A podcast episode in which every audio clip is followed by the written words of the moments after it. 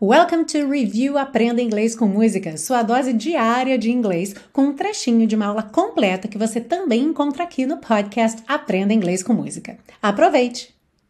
Uma coisa que ajuda muito nessa música é o padrão. Pam pam pam Param, pam, pam, pam, pam, pam. Às vezes tem uma modificaçãozinha, claro.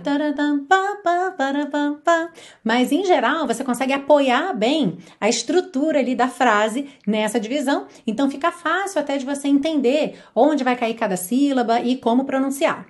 Nessa primeira estrofe, então, a gente tem Needless to say, I keep her in check. She was all bad, bad, nevertheless. Calling it quits now, baby, I'm a wreck.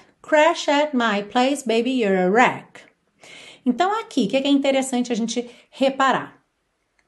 Por exemplo, I keep her in check. Você não precisa. I keep her. Lembra que esse H do her muitas vezes acaba assumindo. Keep her, keep her, keep her in check. Ok? She was all bad, bad. Nevertheless, a gente não tem necessariamente que enrolar esse R aqui. Nevertheless. Lembra? Nevertheless.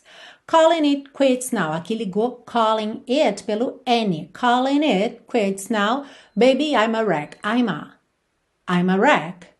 Crash at my place, baby, you're a wreck. Needless to say, I keep her in check. She was all bad, bad, nevertheless. Calling it quits now, baby, I'm a wreck. Crash at my place, baby, you're a wreck. Eh, eh, eh, eh.